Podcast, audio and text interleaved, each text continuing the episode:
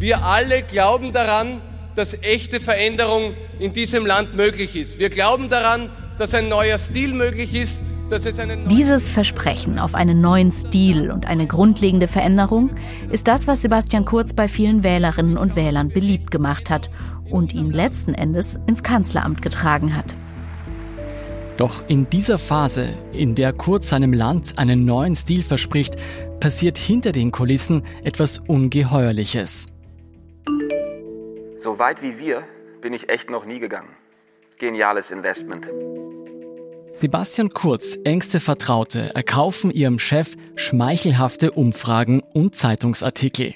Das liegen Chats nahe, die dem Standard und dem Spiegel vorliegen und die hier von Schauspielern nachgesprochen werden.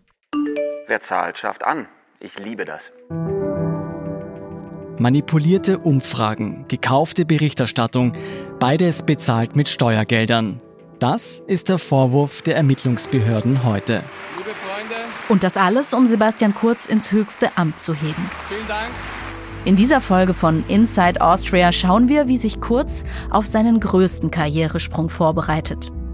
Doch der Weg nach oben ist versperrt. Sein Parteichef, der Vizekanzler, steht im Weg. Und beim Koalitionspartner macht ein frischer, aufstrebender Politiker von sich reden bis Kurz und seine Vertrauten einen geheimen Fahrplan zur Macht aufstellen. Und eine politische Krise nutzen, um ihn mit skrupellosen Mitteln umzusetzen. Ich bin Jolt Wilhelm vom Standard. Und ich bin Sandra Sperber vom Spiegel. Gemeinsam rekonstruieren wir Sebastian Kurz rasanten Aufstieg und seinen tiefen Fall. Wie die Polithoffnung Österreichs zum Beschuldigten in einer Korruptionsaffäre werden konnte.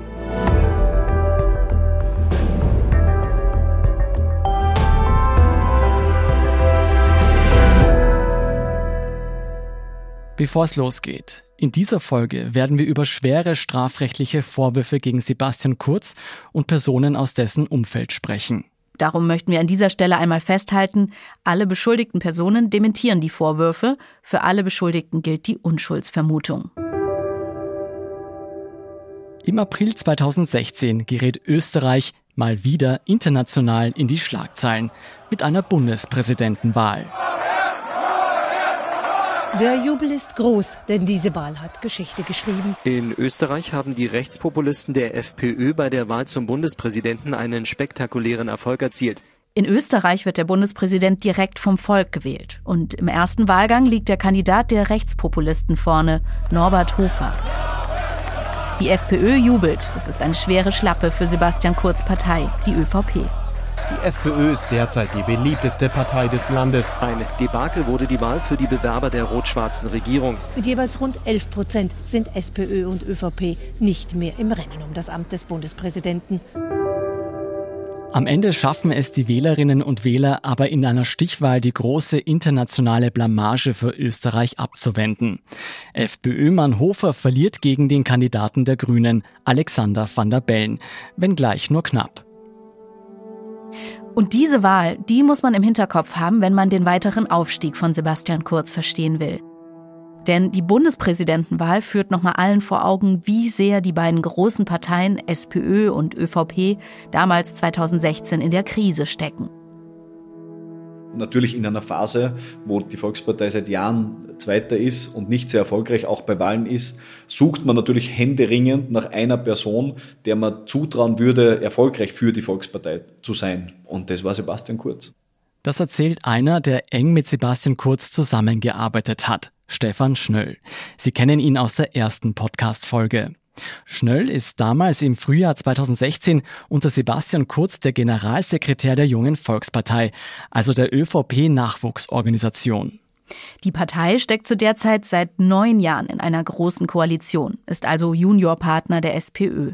Und hören Sie mal, wie Schnöll zum Teil über seine eigenen Parteikollegen spricht. Und jetzt sind wir wahrscheinlich alle Kinder der großen Koalition.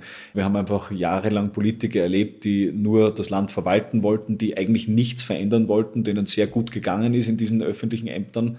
Die Volkspartei war zu dem Zeitpunkt bei unter 20 Prozent. Das ist natürlich ein, ein Ausmaß, das wir uns auch nie zu träumen gewagt hätten im negativen Sinne. Die junge Truppe um Kurz ist davon gefrustet.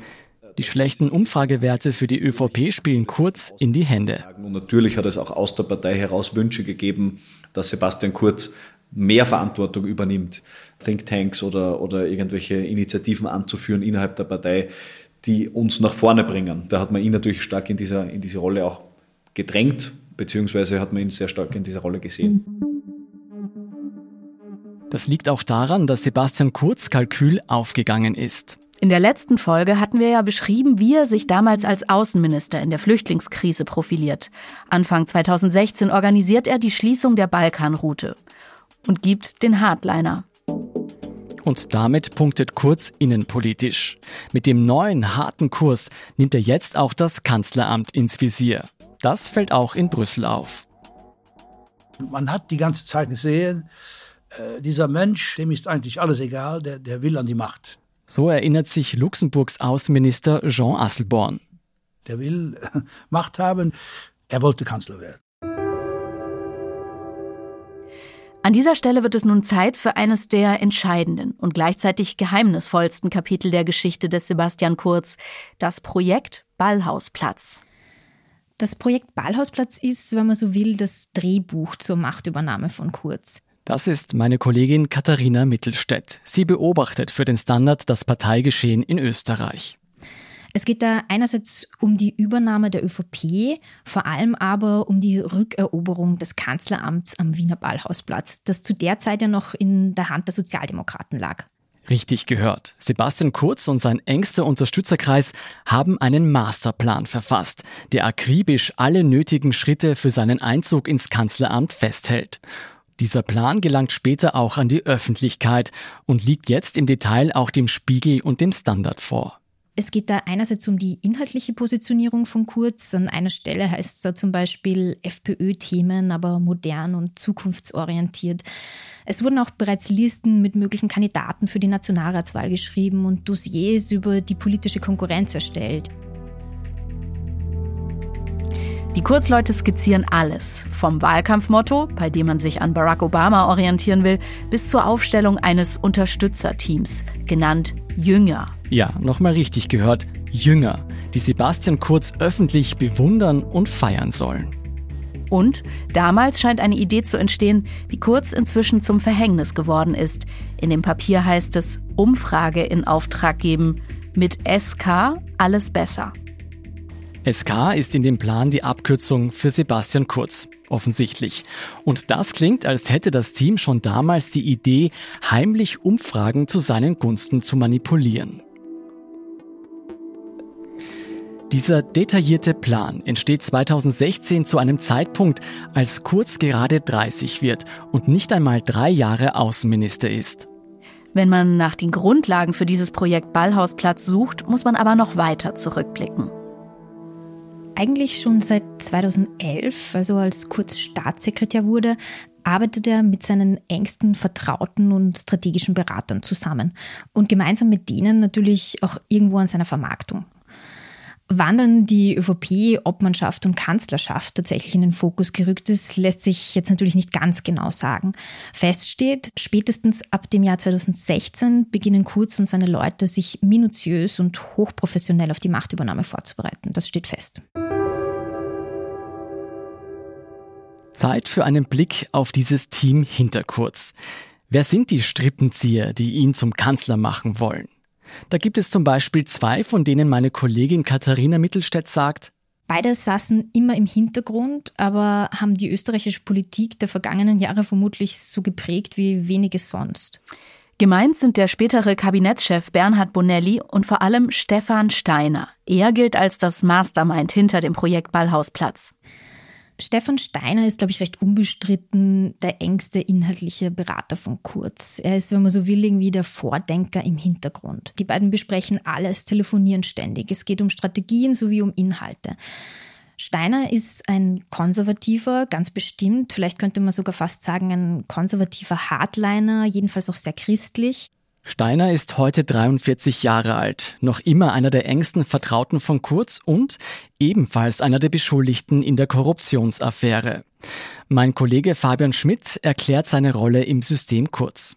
Im Projekt Ballhausplatz sind ja auch die einzelnen Aufgabenverteilungen recht gut dargestellt und skizziert. Stefan Steinert ist damit Leitung, Strategie, Politik, Neuaufstellung Partei betraut. Außerdem werden sieben weitere Teammitglieder aufgelistet, zum Beispiel ein Finanz- und Personalbeauftragter.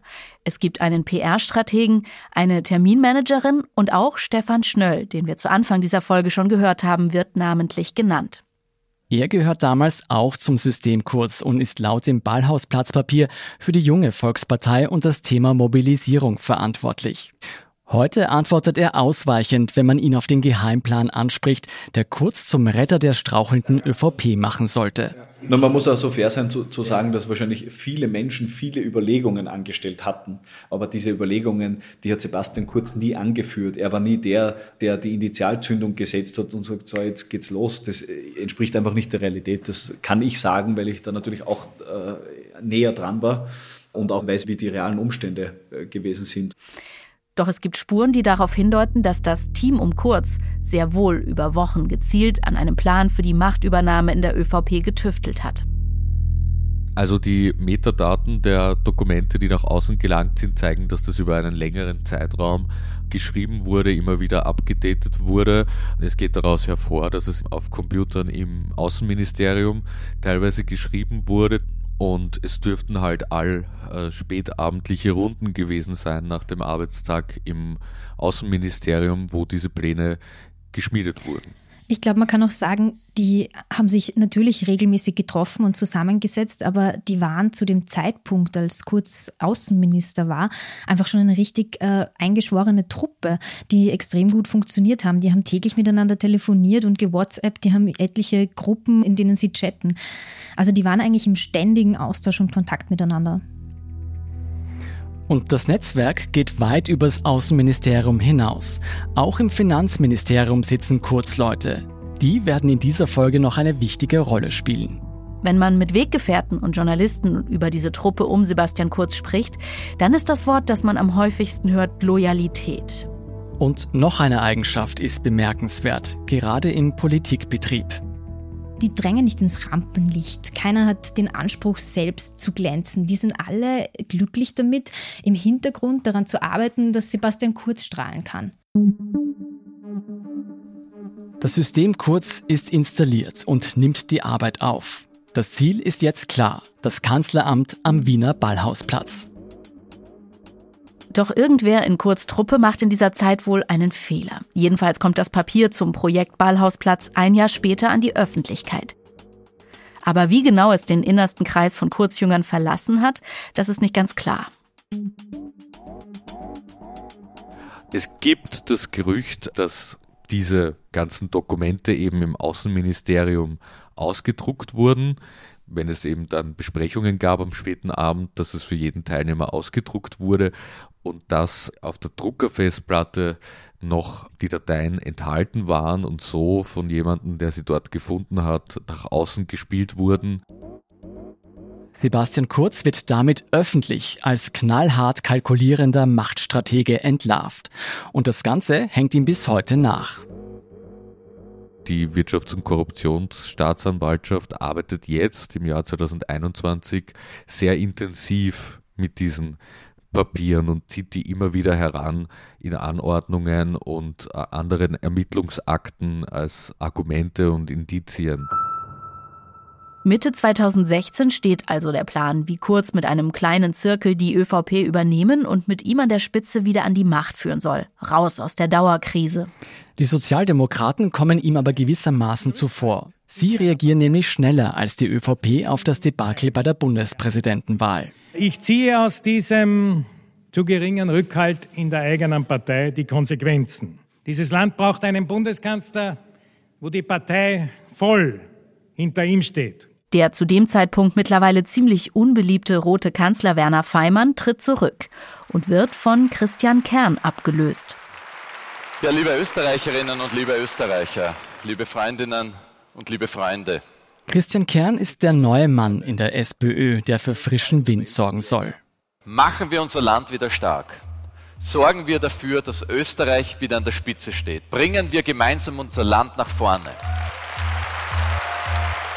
Der neue Kanzlerkern ist jedenfalls ein ganz anderes Kaliber als die typischen Parteigranden. Er war zuvor Chef der österreichischen Bundesbahnen, was zunächst mal nicht so sexy klingt, aber als Konzernchef versteht er viel vom Marketing und tritt vor allem auf wie ein, ja, ganz normaler Mensch, auch wenn ihn bei seiner Antrittsrede einige Reporter für einen Doktor halten. Doktor stimmt leider nicht. Also, wenn das jetzt schon wiederholt mal fällt, aber es reicht gern. Schlagfertige Antworten auf den Lippen hatte er also auch. Mit Sebastian Kurz teilte das Talent für Inszenierung und die Vorliebe für eng geschnittene Designeranzüge. Politisch könnten sie unterschiedlicher nicht sein. So einen Gegner hatte das Kurz-Team nicht auf dem Schirm. Und Kern spricht die schlechte Stimmung in seiner Regierungskoalition von Beginn an ganz unverblümt an. Manchmal habe ich das Gefühl, da gibt es Leute, die sind politische Selbstmordattentäter, die sich einsam in einer Telefonzelle in die Luft sprengen. Was Kanzler Kern hier anspricht, ist, dass die Koalition nicht gerade harmonisch zusammengearbeitet hat. Für mich ist ganz klar, wir wollen die ÖVP als Koalitionspartner behalten. Wir wollen den Weg bis 2018 gehen, gemeinsam erfolgreiche Projekte umsetzen. Und mit wem will Kern weitermachen? Genau, mit der alten Garde der Volkspartei. Ich habe volles Vertrauen in Reinhold Mitterlehner, dass er dieselbe Sicht auf die Dinge hat. Der Rest, ja, da wird es immer zwischen Geschrei geben, Zwischenrufe geben. Aber ich glaube, davon sollten wir uns äh, nicht beirren lassen. Und diese beiden Ansagen, also die Regierungsarbeit einerseits fortsetzen zu wollen und andererseits ÖVP-Chef Mitterlehner weiter voll zu vertrauen, beides ist für Kurz natürlich wenig hilfreich. Diese beiden Faktoren bedeuten für Sebastian Kurz zwei Dinge. Erstens, er muss sich noch stärker gegen die eigene Regierungskoalition positionieren. Ein ganz klares Ziel der Truppe rund um Sebastian Kurz war es, dass Kurz den Aufbruch verkörpert. Und zweitens, wenn er selbst an die Macht will, und zwar möglichst bald, dann muss er Kerns Regierungskoalition gezielt angreifen. Und somit haben sich die Kurzstrategen zum Ziel gesetzt, diese große Koalition von Kern und Mitterlehner als Stillstandskoalition zu framen und zu diffamieren in irgendeiner Form. Von da an wird die Regierungsarbeit regelrecht torpediert. Und torpedieren ist hier wirklich wörtlich gemeint, denn Kurz-Leute arbeiten quasi unter dem Radar. Kurz hatte einen Teil der ÖVP-Regierungsmannschaft im Grunde im Griff und es wurde dieser Koalition somit aus den eigenen Reihen einfach kein Erfolg gegönnt.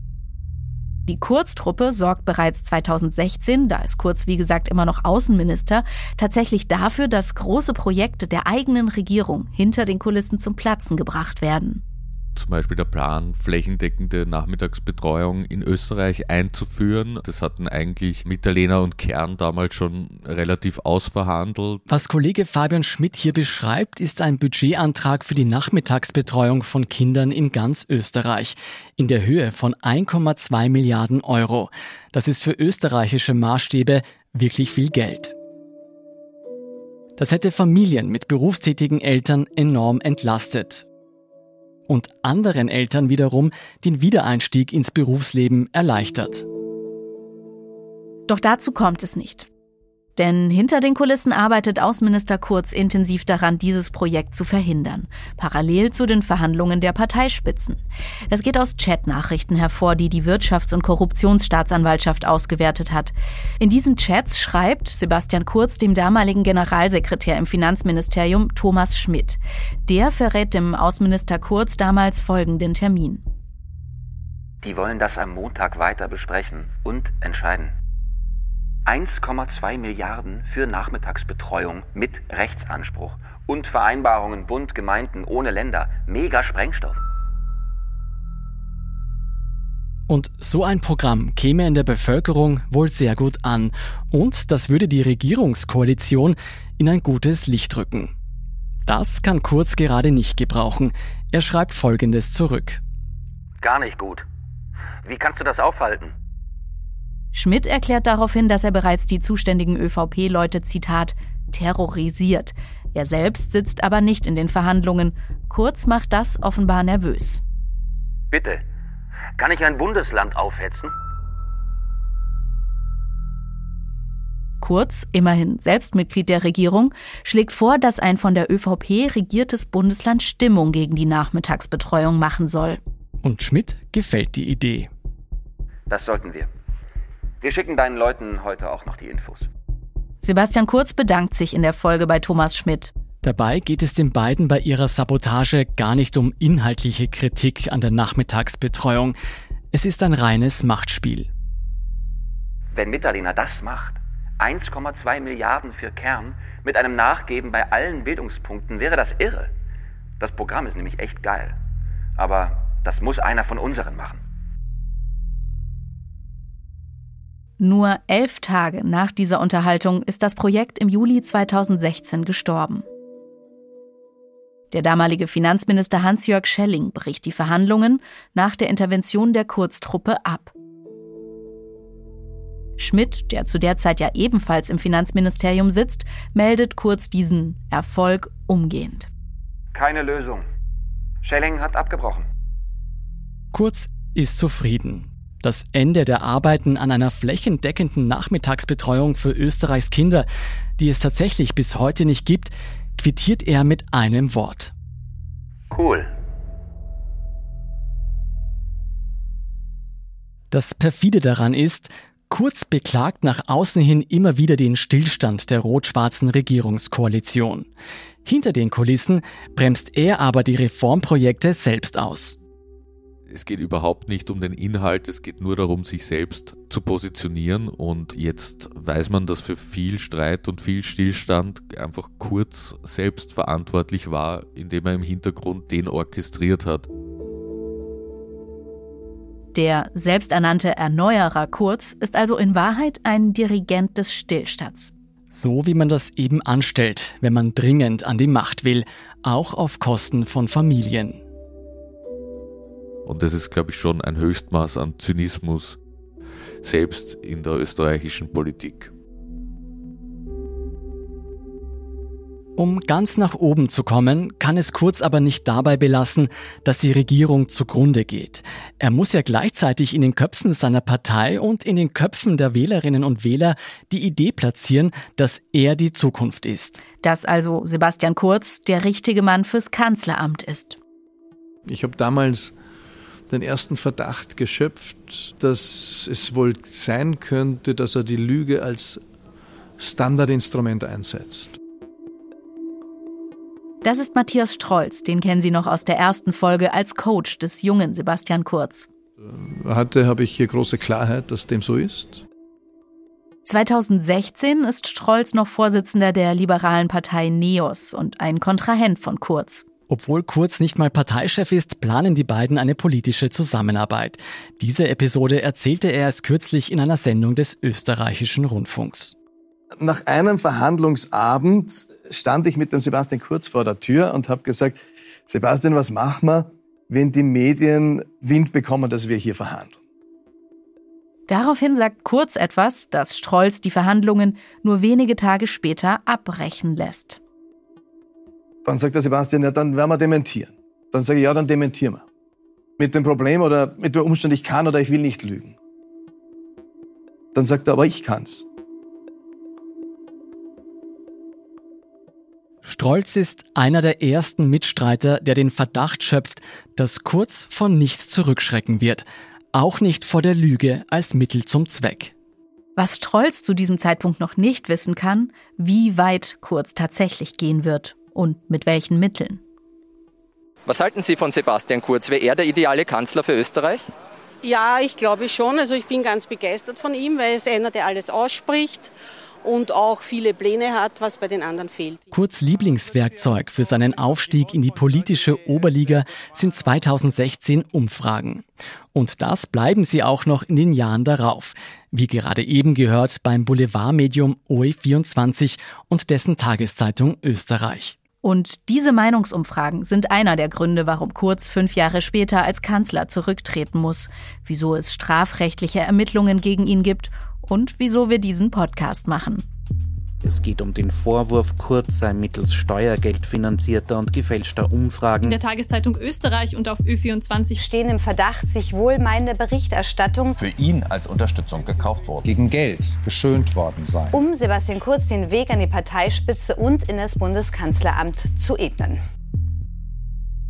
Um Sebastian Kurz als neuen Spitzenkandidat der ÖVP zu installieren, sollen Kurz und dessen eingeschworene Truppe ein System aus gefälschten Umfragen und gekaufter Berichterstattung in der Tageszeitung Österreich und OE24 aufgebaut haben. Der offizielle Tatverdacht der Wirtschafts- und Korruptionsstaatsanwaltschaft lautet im Oktober 2021 auf Untreue, Bestechung und Bestechlichkeit. Insgesamt werden mit Sebastian Kurz an der Spitze als mutmaßlicher Bestimmungstäter zehn Personen verdächtigt. Sollte es eines Tages tatsächlich zu Anklagen und Verurteilungen kommen, drohen jeweils mehrere Jahre Haft. Es gab eine Meinungsforscherin, Sabine B., die hat Studien für das Finanzministerium erstellt, hat dafür mehr verrechnet, gleichzeitig auch noch Umfragen durchgeführt und die dann in der Tageszeitung Österreich präsentiert. Also, eine Meinungsforscherin erstellt Umfragen und verrechnet diese dann verdeckt über offizielle Studien für das Finanzministerium. Das kann doch gar nicht sein, möchte man meinen, war aber wohl so, sagt zumindest die Staatsanwaltschaft und legt die Chatprotokolle dazu vor. Sabine B. berichtete 2016, 2017 an Thomas Schmidt, dem Kurzvertrauten in Sachen Regierungssabotage und mächtigsten Beamten im Finanzministerium. Hi, kann ich die letzten beiden Wellen abrechnen? Und gib noch Bescheid, was wir mit den restlichen Fragen machen. Die Kosten für die offenen packst du dann in die Studie zur Betrugsbekämpfung rein.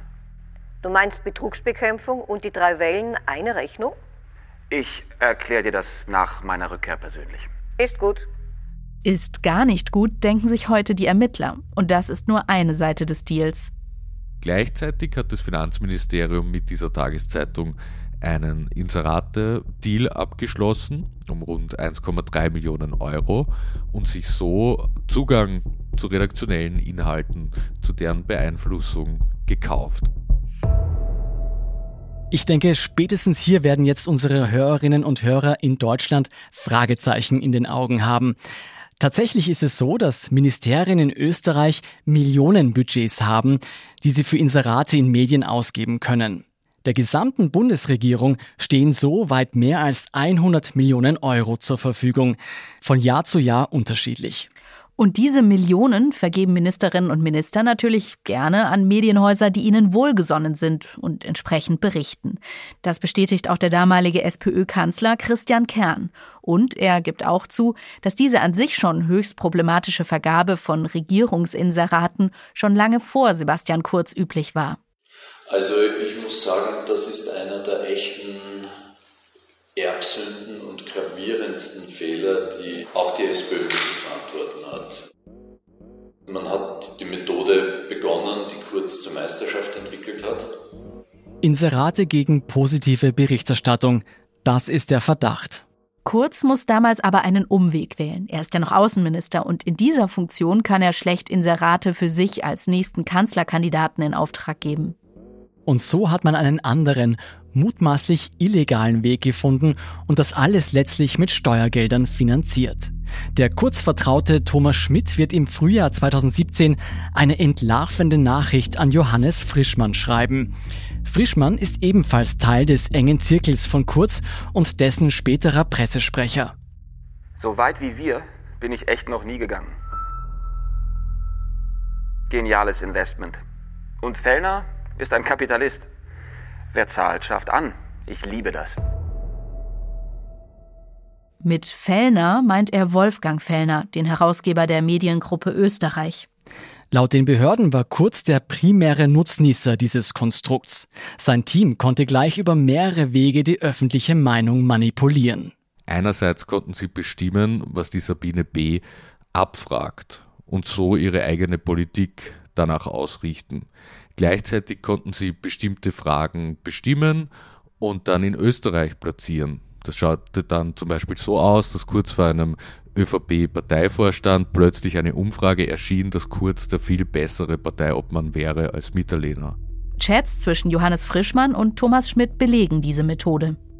Veröffentlichung ist für Sonntag vorgesehen. Okay. Dann müssten Sie ja beim Parteivorstand ein Thema haben. Wir zündeln. Und für dieses Zündeln, also die besagte Umfrage, bedankt sich Kurz bei seinem Brandstifter Schmidt persönlich. Danke für Österreich heute. Immer zu deinen Diensten. Doppel Smiley. Und so ging das immer weiter. Neuwahlen, die sollen günstig sein. Zu dem Zeitpunkt soll dann eine Umfrage dementsprechend erscheinen, wo es dem Team Kurz nützt. Also man hat da quasi so die öffentliche und innerparteiliche Meinung beeinflusst und zwar mit illegitimen Methoden. Dass Kurz und seine Leute überhaupt so weit gehen konnten, ist laut den Behörden zu einem großen Teil den Brüdern Wolfgang und Helmut Fellner zu verdanken.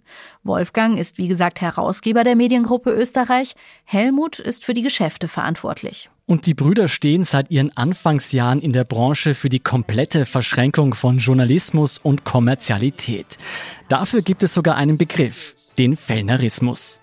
Darf ich vielleicht einmal anfangen mit einem Lob für die Staatsanwaltschaft? Das ist Wolfgang Fellner im Original in seiner Sendung Fellner Live. 2021 lässt er sich tatsächlich selbst in seiner Sendung zu den Korruptionsvorwürfen interviewen. Denn wir haben von uns aus ja, einmal alles hergegeben, was wir der Meinung sind, dass zur Aufklärung dieses Falles dient. Weil wir der Meinung sind, da liegt ein Missverständnis vor. Und da möchte ich auch eine kleine Kritik an der Staatsanwaltschaft äußern. Und zwar, dass die Staatsanwaltschaft voreilig gehandelt haben soll. Allerdings haben die Ermittler schwerwiegende Belege, die Chats von Thomas Schmidts Handy. Die nehmen teils absurde Züge an, denn für das Geschäft mit der Kurztruppe springen die Fellners 2016 und 2017 laut den Ermittlern auch ganz persönlich in die Bresche. Vor allem dann, wenn einmal etwas nicht so klappt wie ausgemacht. Das zeigt eine Unterhaltung zwischen Thomas Schmidt und Wolfgang Fellner im Frühjahr 2016. Liebe Fellners, ausgemacht war Donnerstag Brexit, Samstag Maschinensteuer, Sonntag Wirtschaftskompetenz und Standort, Schuldenabbau und Einsatz von Steuergeld. Erschienen ist jedoch private Story von Schelling. Das ist echt eine Frechheit und nicht vertrauensbildend. Wir sind echt sauer, mega sauer. Verstehe ich voll, melde mich in 30 Minuten, mache jetzt volle Doppelseite über Umfrage am Mittwoch, okay? Wolfgang Fellner. Die Kurzleute steuern die Berichterstattung. Das erste Opfer ihrer Kampagne ist der eigene ÖVP-Obmann und Vizekanzler Reinhold Mitterlehner. Das mutet ja eigentlich fast schizophren an. Ja? Normalerweise versucht eine Regierung logischerweise, sich möglichst gut zu verkaufen. Aber so wurden Erfolge verhindert. Gelungen ist dann eher relativiert und als gar nicht so positiv oder irgendwie ein Teil zumindest, der gar nicht so gelungen ist, dargestellt. Und nebenbei wurde dadurch Reinhold Mitterlehner einfach völlig zermürbt. Mitterlehner wird in Chats hinterrücks beschimpft, seine Arbeit torpediert und in manipulierten Umfragen redet ihn das Team kurz klein. Wenn Österreich oder OE24 im Jahr 2017 Umfragen zum Beispiel über die Chancen der ÖVP bei Neuwahlen veröffentlicht, dann zeigt sich, dass die Partei unter Kurz viel besser dastehen würde als unter Mitterlehner. Wobei ich eigentlich nicht glaube, dass Mitterlehner das primäre Ziel der Leute von Sebastian Kurz war. Ja. Es war ja mit Mitterlehner eigentlich längst ausgemacht, dass Sebastian Kurz von ihm irgendwann diese Partei übernehmen wird. Doch Kurz wollte und konnte offenbar nicht länger warten. Jetzt, also im Frühjahr 2017, sind die Voraussetzungen ideal für große Veränderungen und Umstürze. Und der Druck wird Woche für Woche erhöht selbst nachdem Mitterlehners Tochter an einem Krebsleiden gestorben ist. Ja, meine sehr geehrten Damen und Herren, ich darf Sie alle ganz herzlich begrüßen zu einem ganz sicherlich äh, nicht normalen Anlass. Sebastian Kurz bekommt, was er will. Am 10. Mai 2017 tritt ein sichtlich angeschlagener und erboster Reinhold Mitterlehner als Obmann der ÖVP und Vizekanzler zurück bin kein wehleidiger Mensch, was den Umgang anbelangt mit Medien. Ich finde, es ist genug. Auch Kurz richtet er zumindest indirekt etwas aus. Ich bin kein Platzhalter, der auf Abruf, bis irgendjemand äh, Zeitpunkt, Struktur oder Konditionen festlegt und dem die passen, hier irgendwo agiert. Meine Damen und Herren, wünsche Ihnen schönen Sommer, Danke Ihnen und wünsche Österreich alles Gute. Also Kurz hat sein erstes Etappenziel erreicht. Der alte Parteichef ist weg, der Weg ist für ihn frei. Derjenige, der die Führung übernimmt, der muss die Möglichkeit haben, die inhaltliche Linie vorzugeben. Jetzt geht Kurz aufs Ganze und stellt Bedingungen. Denn, Zitat, in diesem Zustand will er die ÖVP nicht übernehmen. Es ist eine Erpressung. Er wird nur Parteichef, wenn die ÖVP komplett auf ihn zugeschnitten wird. Zum Beispiel will er allein den oder die Generalsekretärin und alle Ministerinnen und Minister benennen. Denn wie es in der ÖVP weitergehen wird, das liegt nicht an mir allein, sondern das liegt vor allem daran, ob meine Vorstellungen mitgetragen werden oder nicht. Und diese Entscheidung. Und tatsächlich, der Parteivorstand lässt sich auf alle Forderungen von Kurz ein. Die alte ÖVP gibt es nicht mehr. Vielen Dank. Die Partei wechselt die Farbe, türkis statt schwarz. Nicht mal beim Namen macht Sebastian Kurz Halt. Aus der ÖVP wird die Liste Kurz, die neue Volkspartei. Diesen Parteitag begehen können. Anfang Juli wird er auf einem Bundesparteitag mit 98,7 Prozent der Delegiertenstimmen zum neuen ÖVP-Vorsitzenden gewählt. Und wir müssen uns bewusst sein, auch wenn die letzten sechs Wochen intensiv waren, das, was vor uns liegt, das wird noch viel intensiver und auch noch härter werden. Bei seiner Machtübernahme an der Parteispitze macht Sebastian Kurz auch eines klar. Er will nicht einfach in der großen Koalition weiterwursteln und seinen Vorgänger Mitterlehner geräuschlos als Vizekanzler ersetzen. Er kündigt also die Koalition auf und will sich selbst zur Wahl stellen bei Neuwahlen. Volles Risiko. Aber Kurz hat sich ja schließlich auf diesen Moment lange vorbereitet mit dem Projekt Ballhausplatz. Man kann das so sagen, es ist eigentlich alles geglückt, was da vorbereitet wurde, was da irgendwie in 60 Schritten zum neuen Regierungsprogramm, das wurde abgearbeitet, Punkt für Punkt und hat funktioniert. Sebastian Kurz und seine Vertrauten haben nichts dem Zufall überlassen. Sie waren auf alles perfekt vorbereitet und sind Politik irgendwo auch viel professioneller und strategischer angegangen als vermutlich jemals eine Politikerin oder ein Politiker in Österreich zuvor. Österreich steht nun ein nie dagewesener Wahlkampf bevor, mit einer Megashow nach amerikanischem Vorbild. Um Kurz endlich ins Kanzleramt zu bringen, gibt die österreichische Volkspartei Summen aus, die eigentlich in Österreich nicht erlaubt sind. Kurz eingeschworene Truppe nutzt ihre Connections zu den Mächtigen im Land. Und der Kanzlerkandidat schmiedet ein Bündnis, ausgerechnet mit den Rechtsauslegern der FPÖ. Und das hören Sie dann in der nächsten Folge von Inside Austria. Wie immer auf allen gängigen Podcast-Plattformen, auf der Standard.at und auf spiegel.de. Außerdem können unsere Hörerinnen und Hörer mit dem Rabattcode Standard jetzt drei Monate lang für 30 Euro das Angebot von Spiegel Plus testen und 50 Prozent sparen. Alle Infos dazu finden Sie auf spiegel.de slash der Standard. Alle Links und Infos stehen auch in den Shownotes zu dieser Folge. Danke fürs Zuhören und danke allen, die an diesem Podcast mitwirken. Hinter den Kulissen waren das bei dieser Folge vor allem Oliver Dasgupta, Robert Hausburg, Ole Reismann und Nelly Ritz. Und ein besonders großes Dankeschön auch an das Ensemble des Burgtheaters für die vorgetragenen Chatprotokolle. Ich bin Sandra Sperber. Ich bin Scholt Wilhelm. Und wir sagen Tschüss und Baba.